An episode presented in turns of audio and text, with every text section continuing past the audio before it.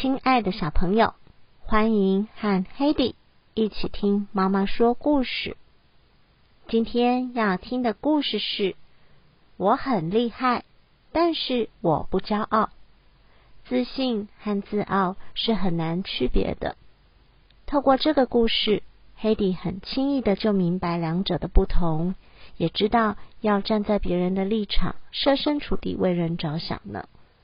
请一起来听听这个故事吧。菲菲尼有着比朋友长三倍的脖子，菲菲尼的脖子让他看得比别人远。他就像座塔台，能预先警告大家周遭有危险的动物靠近。菲菲尼认为自己重要无比，总是下巴抬高高。眼睛往下瞧，他的朋友。有一天，猴子想让菲菲尼吃点苦头，于是爬到猴面包树的树顶上。站的比菲菲尼更高的猴子，预先警告大家周遭有危险的动物靠近，取代了菲菲尼的位置。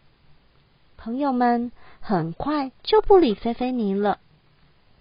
菲菲尼既生气又伤心，突然觉得大家都不需要他了，十分沮丧的他下定决心离开。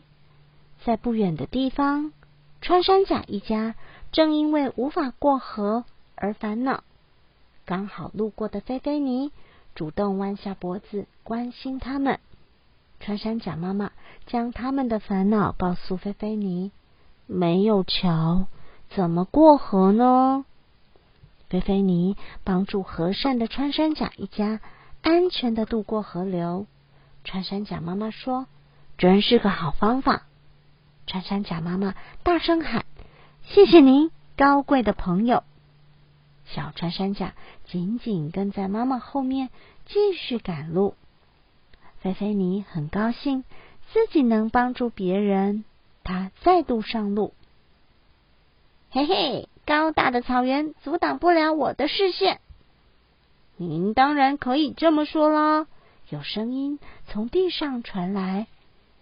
对于生活在地面上的我，却很需要指南针，在这片野生草原中找到爬行的方向。可以让我爬到您的头上看看吗？可以爬到这么高。真是高兴啊！我以前老是被大家踩在脚底下。蛇非常高兴。菲菲尼来到池塘边喝水，遇见三只正在玩耍的大象。你们在做什么呀？菲菲尼问。玩喷水比赛呀！大象们同声回答。这比赛很有意思。瞬间被水花溅湿的蛇大声的喊着：“一定要让生活变得有趣啊！”三只大象回答。